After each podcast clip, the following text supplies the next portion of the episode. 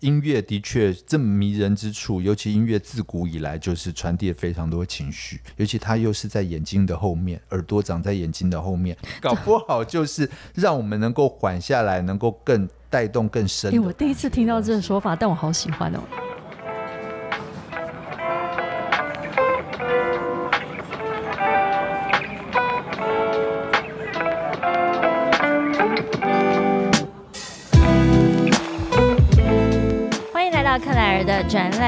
世界，我们将带你游遍全球第一手的展览以及周边新奇好玩的猎奇故事。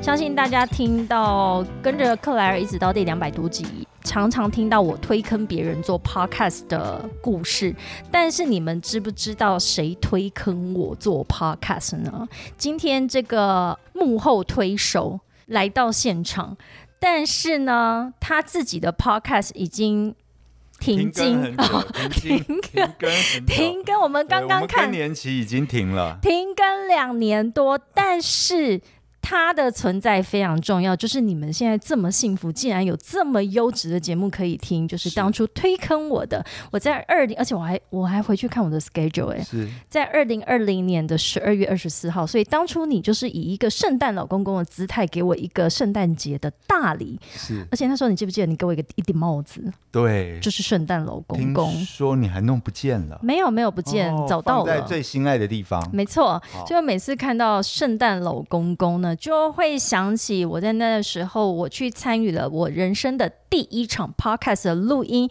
就是胡椒不呛的主持人胡椒。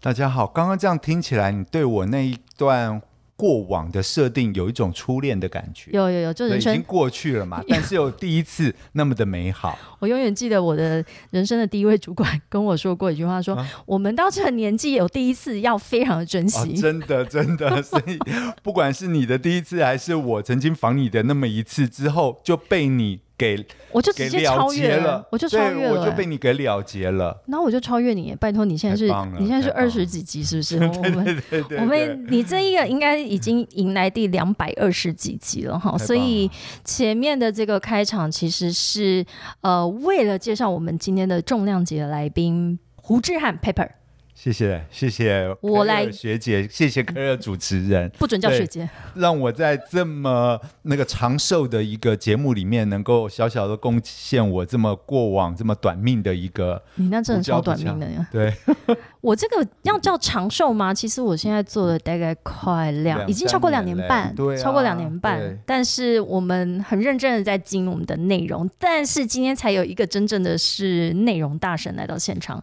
我来介绍一下，哎，Paper 你自己介绍一下自己好不好？我是刚刚被主持人介绍过的胡椒不呛，过往已经现在稍稍停更许久的一个 podcast 叫胡椒不呛的主持人。嗯，那我当然我自己的本业就是一个拍片仔啊，我们就是一个拍广告影片的公司，叫做大间制作。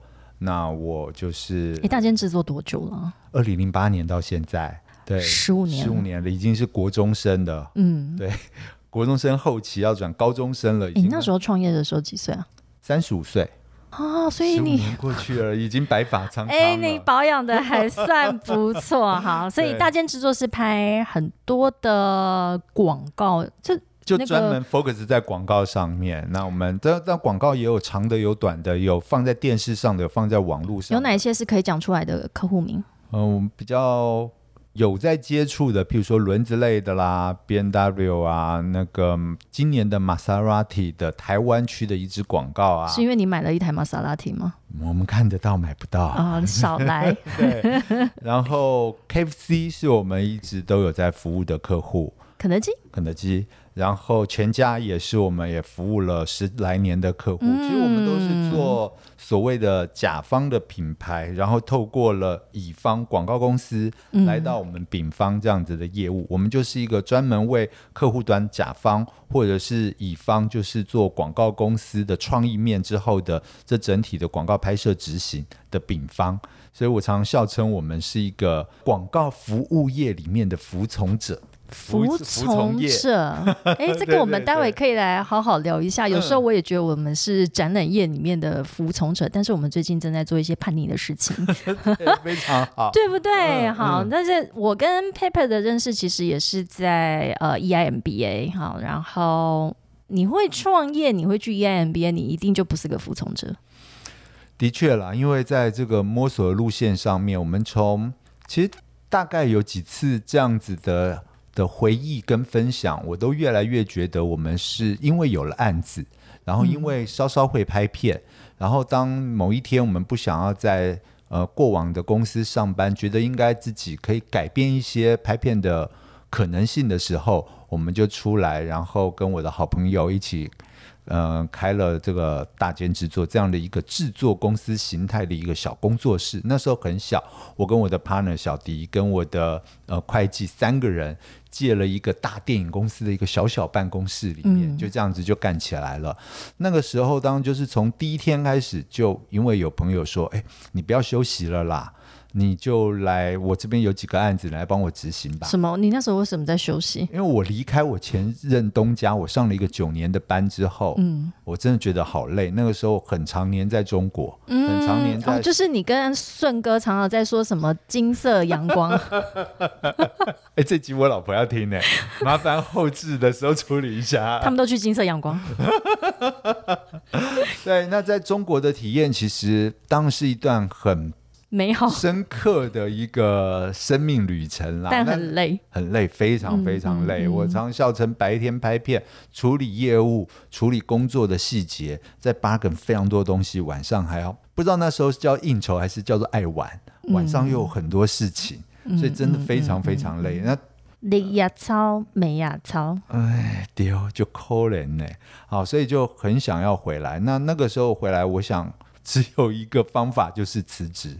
所以就是不干了。那也的确因为想要好好的休息，也就休息了一段时间。是多久啦？休息到人家说你不要再休息了，五月离职的，所以但七月就开始什么东西？你的朋友非常的、非常的的，焦急啊，对对对，等我等的不耐烦。两个月是算什么休息？呃，但但是因为就是从过往我是上班的一间公司嘛，那离开当然就在很快的两个月之内要开始办理该应该要有的，比如说怎么样取出一个名字，取出一个公司的名字。对，我也想问，为什么叫大兼制作？其实那时候我兼是兼容必须的兼。对，那个时候我心里面想到，哎、我就一个人加上了一个好朋友，然后我们就两个监制或叫两个监制兼制片这样身份的人要开始创业了。嗯其实我们很小，我那时候心里面想要开的一间公司名叫一小间。就是我后来大间在十年之后又终于又开了一间叫一小间的一小间，啊一小间是我一开始就想要创业取的名字。我虽然觉得它小小的这样子的一个名字，但是应该有一天我们应该可以变挺大的。嗯哼，然后等着发片给我的广告公司的 producer 这样子的一个窗口，他说：“哦，你取一小间，我实在不不敢发给你，对你这样这样这这样搞不定呢。”我才觉得哦，这样你不敢的话，那我就取大间。嗯，但又当时真的不大间，我们就就在重复说到，在别人的一个很大的 office 里面，我们借了一个小小的一小个小房间、嗯，来做三张桌子哎、跟有有，我们现在这个录音室大吗？差不多，嗯真的就差不多三张桌子挤挤的。我们要开会的时候借外面的小餐桌嗯再开会那样子的状况哈。所以然后那我们就来啊，我们就反骨一下。虽然我们很小间，但是我们来取大间。嗯，但是那个大间其实说到我们 production 的这样子的个性，其实就是要广结善缘、兼容并蓄。不管哪一间公司再有能力、再有厉害的人，或是天王有才华的导演，其实每一支片，不管大片小片，都需要一个 team work，都需要一个团队嗯来帮大家一起完成。所以兼容、包容。能够跟别人有很好的互动，并产生也许我们自己还可以不错的化学变化，才是未来遇到每一个奇形怪状、个别才华洋溢、鬼怪，个别才华洋溢，或者是各有不同路线的脚本上面哈，嗯我们可能会有产出不同的化学变化，而变成了有可能对于最终的完成的成品有不一定不是那么。照本宣科的论述下的一个产品，而能够激荡出一些火花，那当然，所以那个时候我就对于说，如果只是一个门里面有个日的间，那好像又太理所当然。那我就把那个概概念或构想跟 partner 这样的聊说，那我们就来一个大间，但是是借用冰雪间，是一个有机体吧，是一个可以兼容各方面有才华的人跟各方面。好棒棒的朋友们可以一起来打拼的一个可能性的地方。之后就开始迎来了很多好的，我想就是好的缘分啊，哈，或者是案子。然后从一小间变大间，客户也就比较有信心把案子交给你。那当然，那当然，那个时候也我觉得也一切都很感恩，而且也幸运。在二零零八年，看似是金融风暴最不好的年代，但是很多客户也给了我蛮多的机会。那个客户就是广告公司的窗口，广告公司的制片创意们，对于我们的可能过往我的工作的一些信任或肯定，所以刚出来就那么小小的一个小草创的地方，他们愿意把一样，因为不管哪一个甲方都是非常重视他的每一个广告影片的。那当年接到的案子一样是我刚刚说到那样子的品牌主，所以每一个。他们要在行销上面最重要的武器，这个广告短短的一个影片，他们都很看重。那也愿意在我出来的那第一天就愿意给我了机会来承接这些案子。嗯，那我刚刚也说到，并不是只有我或我 partner 或一个会计就可以完成一支片的，所以同步的也是谢谢那时候那么多的导演、摄影。很棒棒的工作伙伴们也愿意接受并认同我们说哦，这样的机会我们一起来做，所以才可以做出一支一支的影片，并且让现在一直到现在我们都还可以有一个。还可以的 reputation 吧，可以。他非常的谦虚啦，哈。但其实现在我们看到的，或者是从大件制作成立这十五年来，非常多的经典的广告，其实都是出自呃大件制作。其实我我我们真的，一聊就打开话匣子就聊得太开心，我都忘了先介绍一下，我们今天其实邀请来你来的是颠覆人生对谈，这是克莱尔的展览影响世界里面的一个子系列，是吗？这我要被颠覆吗？应该是说，我觉得大。间颠颠覆成小间，或小间颠覆成大间，刚这样就讲完了吗？太多了，我觉得，可是可能可以从你拍片，或者是说每个人的人生一定会有在某一些决定，或者是一些 key point 被颠覆。那我们这个系列其实原本是要聊的是聊到那一场翻转你我人生的展览及会议，所以我想你。在这整个制片人生或者是拍广告人生里面，其实一定会有很多的决策关键点的时候，所以它是一个比较广泛性的说法。我们怎么样人生被颠覆了，然后走到至今？其实 Pepper 是你以前曾经是。这个知道 MTV 有 VJ 的人都有一点年纪，我实在也很不想承认我知道，但是你竟然是第一代的 VJ，我让我想起我那时候在看的 VJ 是什么？呃，李倩蓉、吴大维那那一些，你是你是他们的前辈，我们是同期的。Oh my god！对，所以白发苍苍也。起来有字也是真的是一个年纪过去。好啦，那我我也必须要那个承认一下，你当初一定是因为颜值被选上的。如果颜值那么好，我何必现在要靠才华？那你当初是靠什么被选上？那我就不懂啦。那你是靠什么被选上第一代的 VJ 呢？那时候其实就真的是蛮有趣的。我走在忠孝东路上面，跟我的大学同学在大三的那一年，忠孝东路那个时候的 ATT 广场，其实就是一个。挑起来一点点的一个小舞台上面，我们看到有人在 VJ Search。嗯，我想说，哇，NTV 我知道，我有在看 VJ Search 是什么？哇，好奇妙哦。嗯，那但是就现场报名，就一路就这样杀上去。然后我觉得那个时候靠的是什么？就是一个敢讲乱讲。那 NTV 因为也就是一个非常颠覆，我觉得超妙的。当年的 NTV 的颠覆，跟刚刚我看到主持人说的那那个颠覆这两个字，的确就。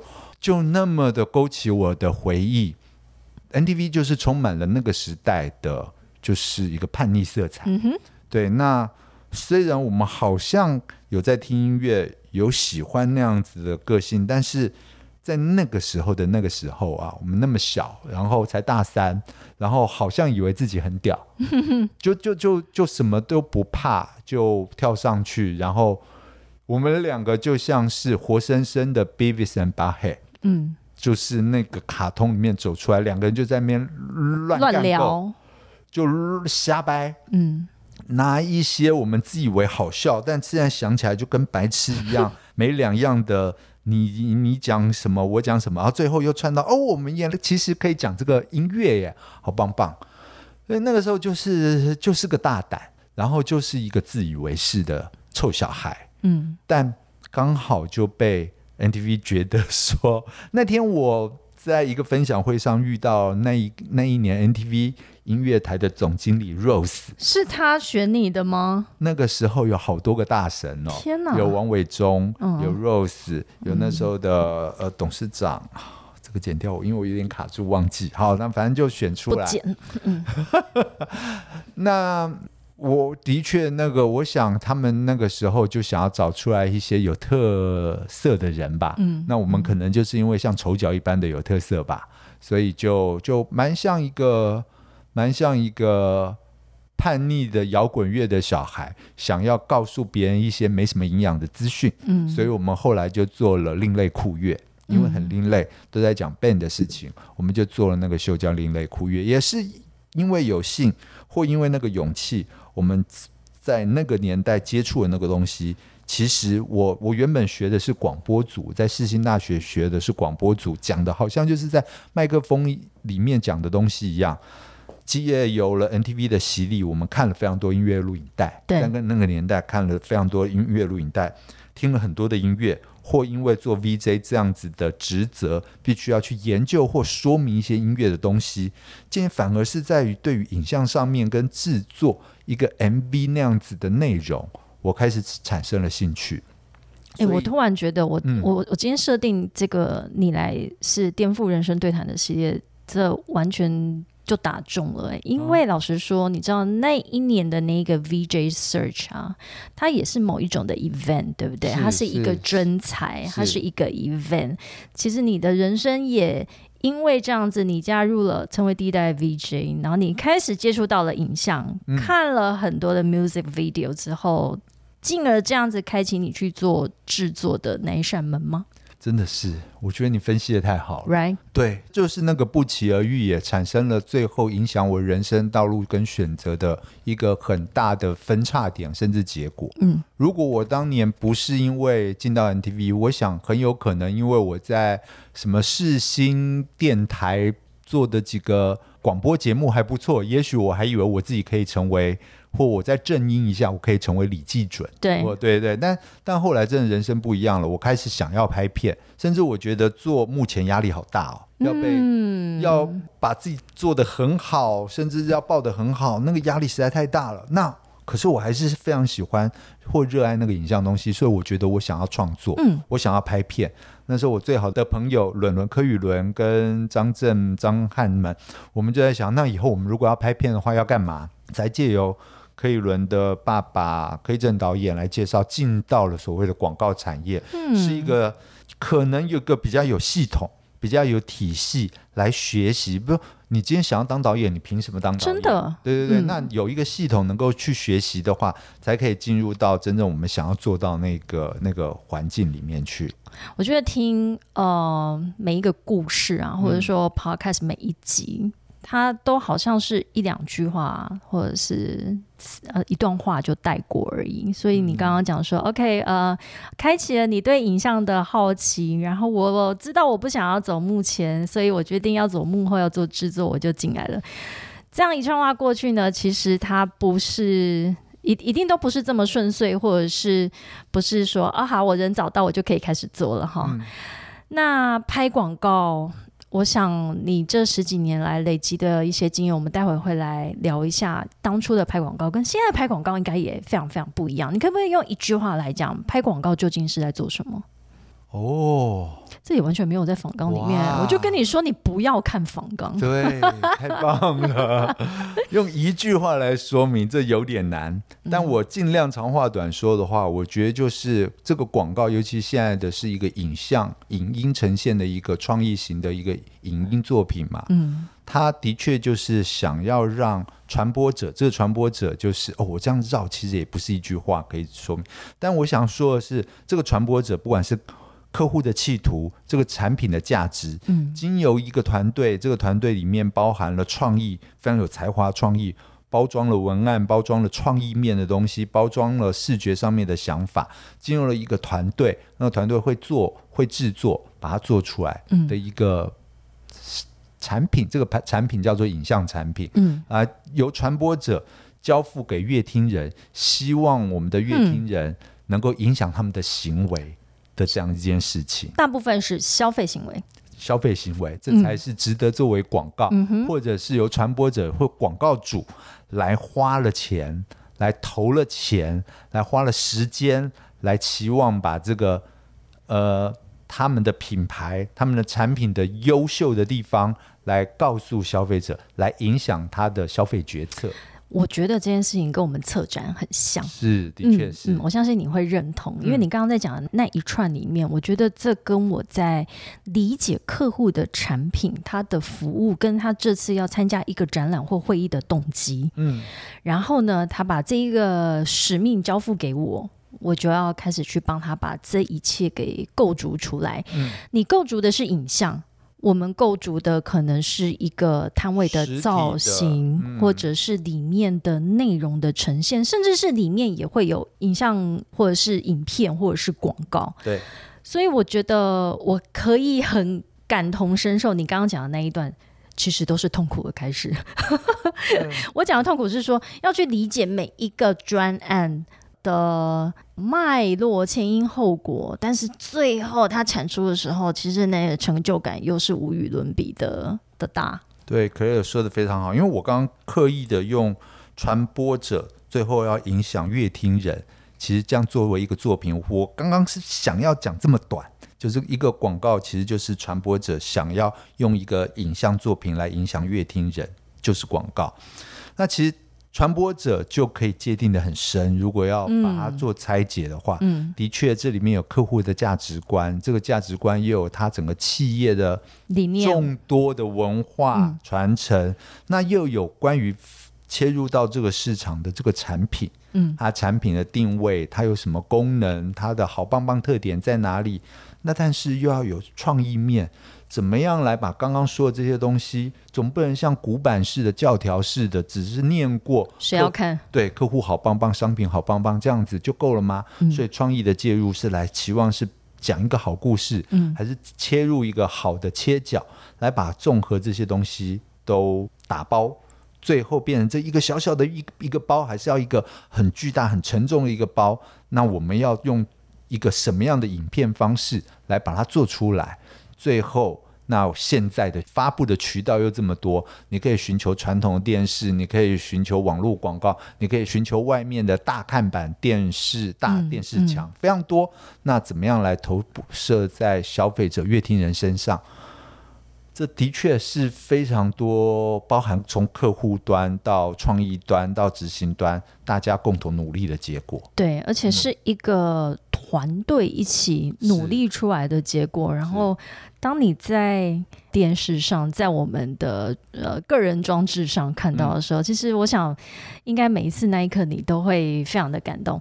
但现在乐听人的习惯一直在改变，对，我相信你这应该大大影响到你们在制造端的一些思维。嗯，例如说，我想广告如果它的最，我们讲一个最具体的目标好了，就是希望改变消费者的消费习惯、啊。OK，那希望大家来理解这个产品，去购买它。但一个广告现在像我们有非常多的 KOL 或者是开箱影片，嗯，他如果老实说，可以传递这老实说在做一样的目标的事情啊，是是是。那你们有被影响到吗？当然，这是巨大的影响。嗯，我们想象当年我入行，甚至到包含广告，不是我入行那天有的嘛？对，所以在更早之前，在不管是所谓的无线电视台，从无线电视台的直播，一直到能够接受受并插入广告，其实能够选择你看到的渠道是少的，就是你家庭中心的一个嗯嗯嗯电视。可是时至今日，每个人手上 device，不管是手机或者是你桌面上的笔电或桌机，有非常多不同的渠道。是，你移动的时候是移动装置，固定点的时候，也不是那一个家庭中心的电视机，没所以看到的东西的确是巨量海量不同，甚至过往回到以前能够产出的是标标准准、正正经经的那样子的叫做广告的广告，就是广告。嗯，但现在要含带着广告意义的视频或影，中国说视频，我们的这边的影音 video 也非常非常多，它一样是在散布着、承载着客户的产品资讯跟客户的企业形象各种意图，一样想要改变我们的乐听人消费者。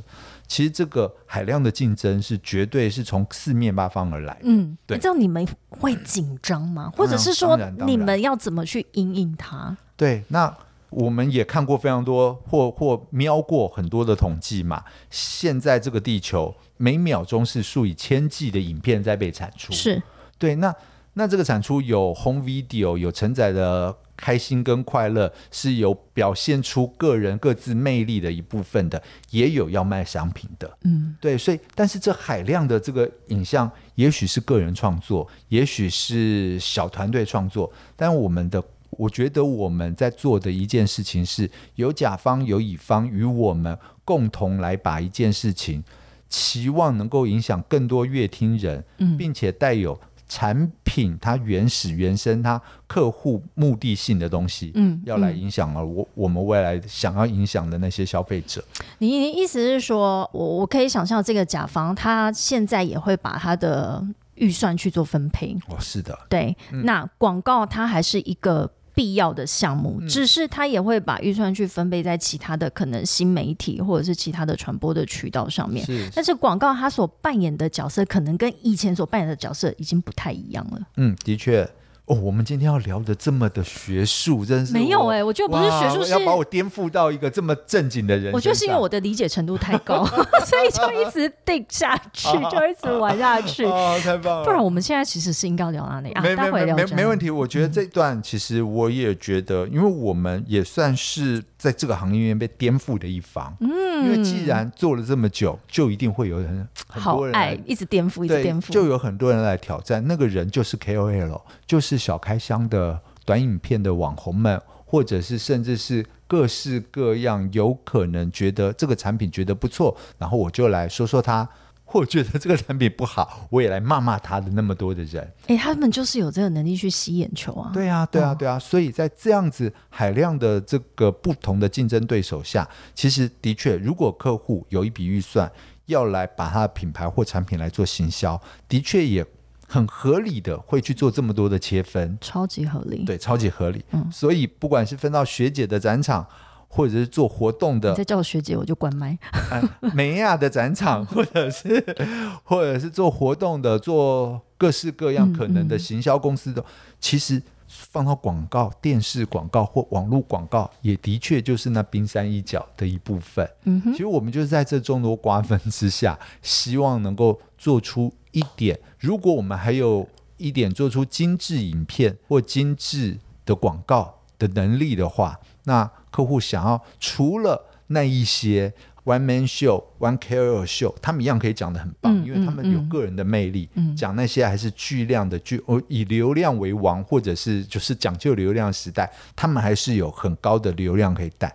但是如果想要做的比较精致一些，嗯说故事的，把我们的品牌拉到一个该有过往我们觉得或者我们认同的那个位置上，然后做出来一个觉得哦，这个东西嗯不错哦，嗯而是经由这样子的一个影片，短短的三十秒、五十秒、六十秒，而让你觉得嗯不错。我希望我们会是那个被选择的制作公司的对象。懂了，了解。嗯所以，我可不可以说，你们想要创造的是经典呢？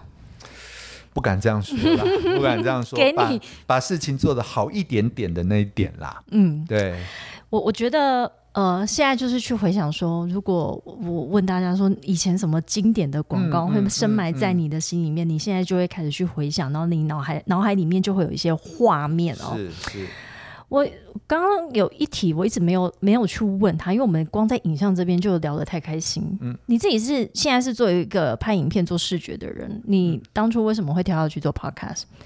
我就在想，我自己现在我在想说你，因为你原本是念广播的，的确，好，那影像一定要有声音，像像我是一个我对于声音很敏感的人，所以我嗯。我很清楚知道我就是要做声音的内容。那你觉得声音内容对你的影响跟意义是什么？前一段时间也同样有一个朋友问过我说：“哎，胡椒，你那个时候算是行业内外都做的比较早的一个人，嗯，为什么会那么快的做一下就持续力不好？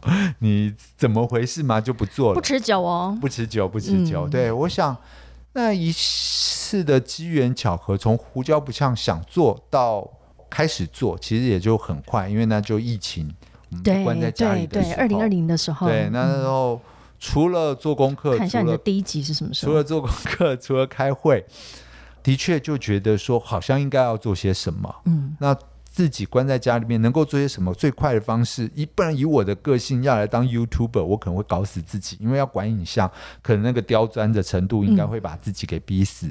那结果弄生意也也没有那么简单，我觉得，所以但是也就也就把它弄出来了。我那时候的初衷就是觉得说，如果我们有了一点点的经验，那总是在公司里面像是个学究或者是老外一样，天天在那边讲一些老生常谈或制作规则。我干脆把它录起来，嗯然后你想听你就来听，你不想听就算了，我当做你有听这样好了。嗯嗯，就这样的一个初心。所以当初呃，我有想过，我如果来找几个好朋友一起来讲一讲制作上面的可能，创意上面发想的可能。然后我们遇到过什么困难，踩过什么雷，我们用这样子的状况上面来聊，那也许会蛮好的。那不持久也在于说，年纪大了，然，后后来我们那个解封了嘛，或者是开始忙起来，哎我就给了忙了啦。对对对对嗯嗯，但我也感受到了那个百家争鸣，反而真的是在 p o d c a s t 上突然爆炸式的成长。我也感觉到，其实可以听到更多的不一样的渠道，相似的内容嗯多了。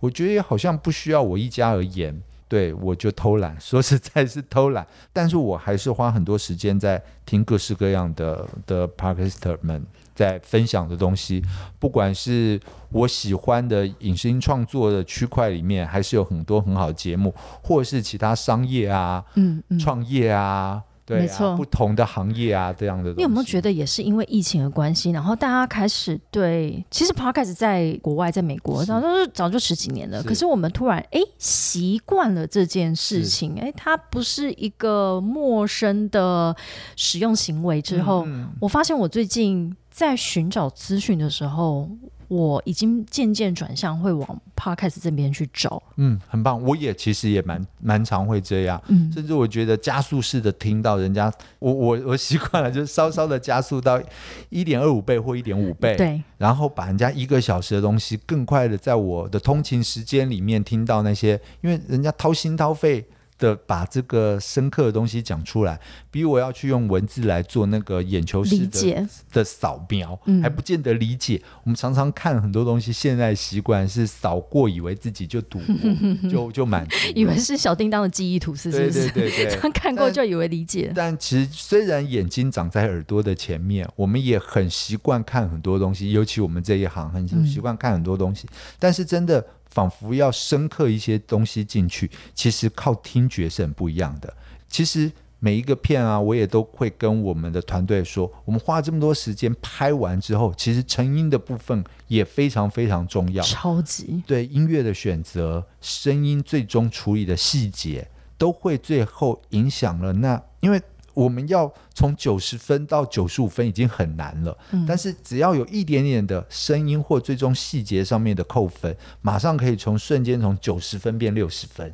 完全同意是对，辣茶是马上就停我完全同意。我跟你分享一个，我最近就是也是在一个案子里面，我们嗯要制作一一段一个大概九十秒的影片，嗯然后。我觉得影像都已经结束了，最后我们卡在配乐卡非常久，我一嗯直、我大概推翻了前面好几版，嗯我到最后我已经不晓得怎么去沟通，我就因为我毕竟不是处理影像的人，我我用了一个形容词，他们好像就抓住了我我想要的感觉。我说我听这一段，你们就去想象我的心电图不会跳，嗯，我的心电图一直是平的。嗯，我需要看到这个影像，会让我有。心跳的感觉会跳动，而且在某一些我们出我们知道我们这个影像是要让看的人有什么感觉的时候，他的心跳要应该要跳起来。可是我现在心跳是平的，嗯，因为我觉得我用这个图像式的方式去跟他们传达的时候，他们好像也理解了。然后后续我们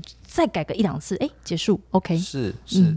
音乐的确这么迷人之处，尤其音乐自古以来就是传递非常多情绪，尤其它又是在眼睛的后面，耳朵长在眼睛的后面，搞不好就是让我们能够缓下来，能够更。带动更深。因为我第一次听到这个说法，但我好喜欢哦。耳朵长在眼睛后面，听起来好像是一个很傻的描述，但是但是他天生就是这样，对，没有人可以改变，就是这样。你讲到一个很有趣、很很很很 deep 的东西，就是可能你用听的，你才能够听出一些更深层的东西。是是。那所以刚刚胡椒他分享了他当初一开始做 podcast，其实跟我。我先去了你的 podcast 之后，你看我十二二零二零年的十二月二十四号去了你的 podcast。我记得我的第一集录音是在二零二一年的一月中。嗯嗯，所以我真的是去完你的 podcast 之后，我就知道我要做这件事情了。嗯，先赶快开始先录第零集，反正先录再说，然后之后再开始慢慢慢慢的一直修正。说到第零集，我第零集录超久，真的假的？那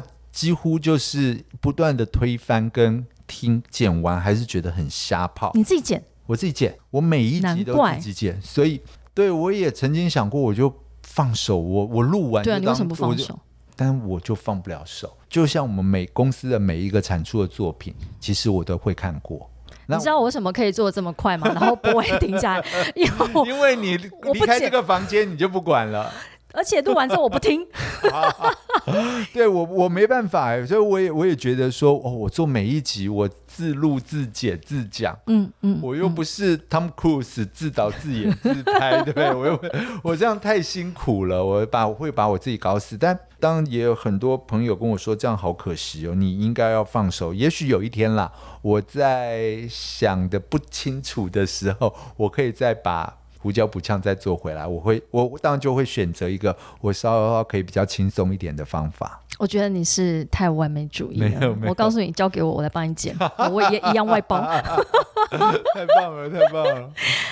每次来到有来宾来到克莱尔的展览《理想世界》，我就一定会问问他：嗯，你平常会不会去看什么展览，或者是最近有看什么展览让你觉得印象深刻？但是我要先换一个方式问你，我觉得我自己先猜，你平常应该会。嗯，会 push 自己去看一些活动也好，或者是一些有可以给你一些刺激的的一些场合或活动。当然，当然，因为这跟你的广告或者是影片制作是非常有相关的。嗯，这个刚当然是当影展是我们会喜欢的，当影展就好像仿佛就就很合理。嗯，但我又觉得不应该这样，所以其实我很喜欢呃，譬如说圆山的音响展。嗯嗯，一个一个房间走进去，来体验不同音响的不这个不同声音的感觉，嗯，是我很喜欢的。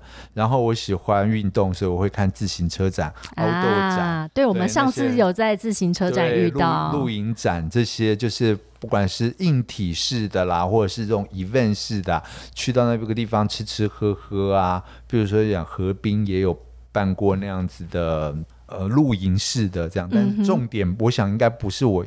在那个地方去看硬体，而是有看到各种不同的人跟不同的生活形态在那边做呈现，或带着家人一起去感受。我觉得展真的是一个可以让我们最快来体验不同的人生，或者是不同的美材或不同的产品。一个非常好、非常好的一个渠道。我想是去对于你在广告业里面，应该是说去看消费者或者是大众他们的生活体验，或者是现在的生活文化上，或者是潮流在哪里？这应该也对你来讲也是一个很重要的刺激跟知识社区、吸收养分的一个通道吧。我想，对对，在我们这个行业，就像当初有个 podcast，我听到我就想做，也许就是尝新跟尝鲜那个企图。嗯，那那我们这个行业的确就一直要有一点敏感度，对于某些风尚，不敢说时尚风潮，那要要有一点敏感度的话，我觉得看展去做那亲身的接触，而不是隔着荧幕、隔着一个 monitor 看到别人那么多的报道。我觉得展就是一个很线下可以可以做直接的触动，去闻到味道，去感受到人的热度的那件事情，去到现场这件事情很重要，对不对？非常重要。所以我们那时候疫情真的是都闷坏了。对，因为因为对，我想拍片也是一样，拍片不是说我们用用电话就可以讲出来，一定是大家亲身在现场，嗯才可以共同创作出来一个我们想要做出来的东西。我想展也是我们看到人家很用心，然后办出来一些东西，真正的去对于。呃，像我们上一次在那个未来商务展，嗯哼看，到好多的展览，呃，但是是对，那那那个也是我在里面看到了哦，有虚拟人的制作啦，所以我们后来也做了一些虚拟人的东西，嗯有看到了创新时代的 C I 的某些系统啊，我觉得哦，好像又可以多了解一些东西，那也仿佛懂，仿佛不懂，那又有亲身可以直接去问的这样子的机会，我觉得非常应该应该多多去接触跟珍惜。真的，我原本其实跳入展览业的时候，那时候似懂非懂啊。嗯，哦，那哪有人说我是因为很懂展览，所以我进来展览业的？通常没有这种人呐、我觉得这应该也跟广告业有点像啊。哈，没有在说我很懂广告，所以我打算进来制作影片啊。哈，我发现我在展览里面遇到的每个人的背景五花八门，嗯嗯，来自于各个不同的，无论是讲专业也好，或者是说大学念的科系也好。你在广告业呢？也除了是标准的所谓的这个叫做广电科系之外，或者是相关科系之外，也越来越多不同面向的人会进来。嗯哼，学财经的，我们最近有一个应聘的是哲学系的，嗯，哦，那当这样这样子的，因为其实具有创作期待的新鲜人们非常多。那创作一个雕塑，还是一个画作，还是什么？我想创作一个影片，现在就是 现在现在不是现在所有的小孩子未来期望的这个职业都是 YouTuber 吗？我想哎、真的，怎么跟我们小时候说你以后长大想要做什么 画都家、做医生，对，不太一样。所以我想，对，还是真的有很多的新血们是想说，不管他过往学什么，他都一定看过影片，他都一定看过 YouTuber 的影片，看过广告人做出来的广告影片。嗯，所以，对，如果他想要做出一些比较精致一点，而不是个人化的东西的话，我想进入一间制作公司，可能是他们应该很可以做的选项之一。可以很全面的了解说一支影片或者是一个广告，它从零到一的那个过程中间会经历过什么？一张白纸，像我嗯。当初进来展览也就是一张白纸，我根本不知道展览长得是圆是扁。嗯，如果是一张白纸进入到一间制作公司，我就是我从从订便当啊，从那个服务演员啊，当他的保姆开始，嗯。但我可以今天成为像 Paper 一样一位监制，嗯。一位总监，你觉得大概要多久？我觉得要把整体的事情做一个理解，呃，在一个有量的公司，像、呃，我觉得一两年应该是有机会的。啊，那个量就是，如果你一年可以接触个五十支、七十支影片，这么多。非常多，所以应该可以让你从汽车到食品到美妆都可以看到的话，每一个东西都沾了点酱油，应该总是可以变成一盘小菜。他的意思就是说，就要来大间制作啦，因为这样的公司才能够让你一年可以接触到这么多的影片量跟各式的产业别。你们做的产业别也很广，很广、对不对？很广、很广。对，我真的觉得其实跟展览业太像了。是，所以我们可能不敢说上知天文啦，但是最起码我们路上跑的，这个桌上摆的。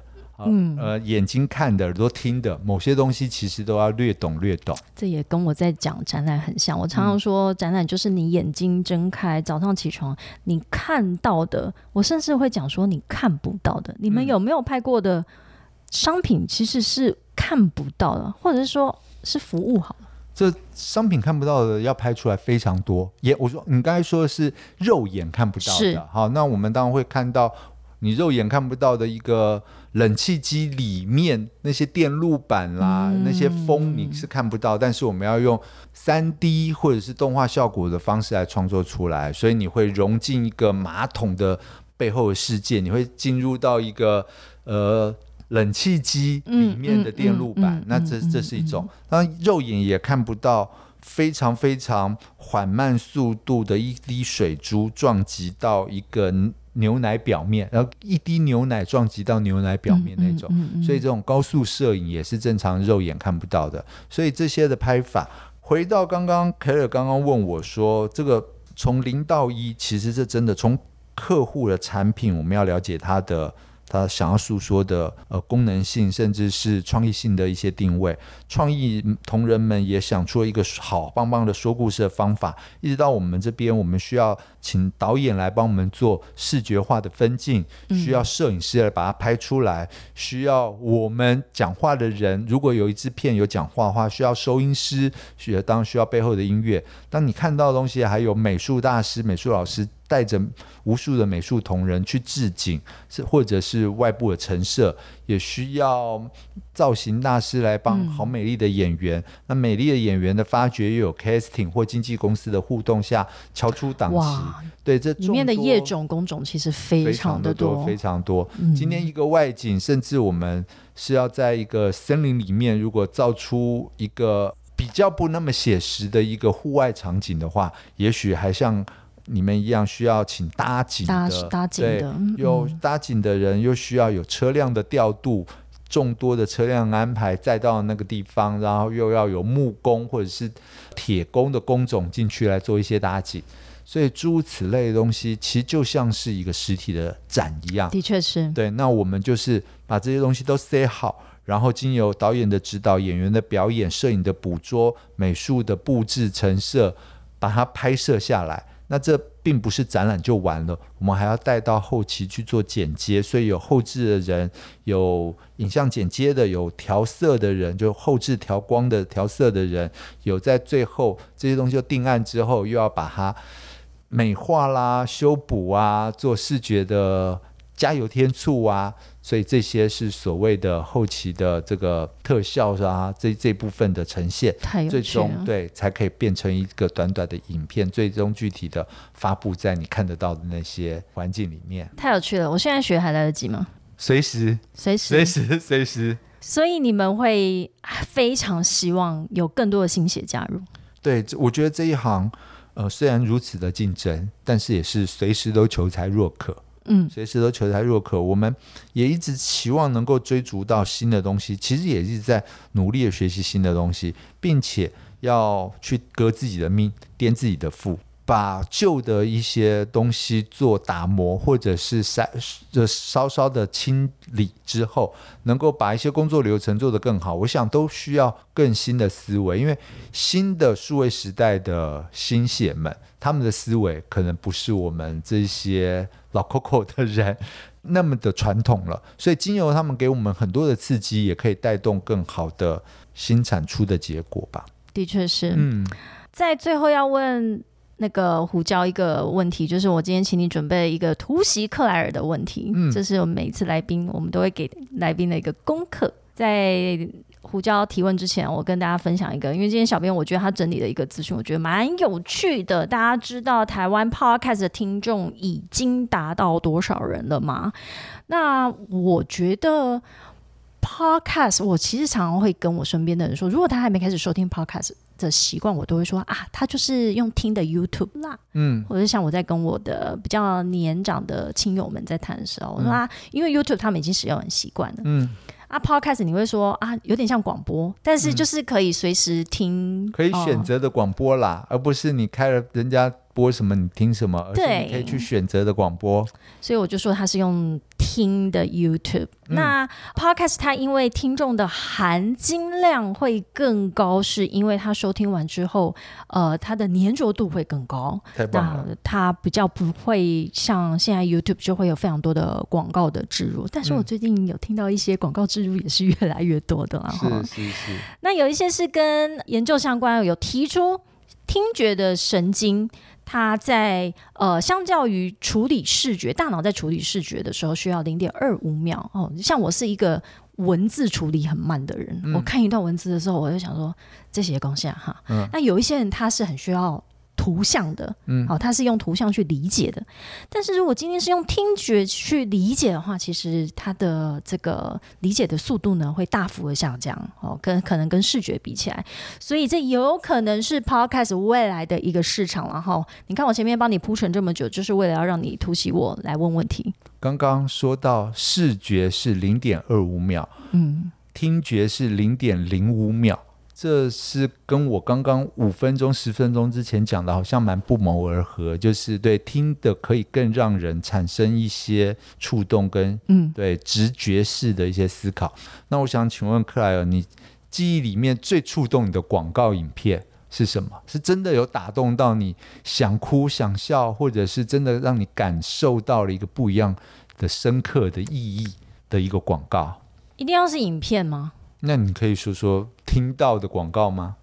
有这么厉害的广告？呃，我我现在印象中脑子里面浮出来的，我觉得它应该是一个影像，只是我看到的时候是在一个 case study 上面，所以它是一个平面的视觉。嗯，是当初 Pepsi 在跟可口可乐对打的时候，嗯，Pepsi 推出来的一系列的那种广告，所以它有可能是、平面广告是吗？因为我在学校看到的。OK 所以有他他在简报里面，他应该是平面的，嗯但是我我想在那一个年代已经一定是应该是已经拍成影像式的了。嗯。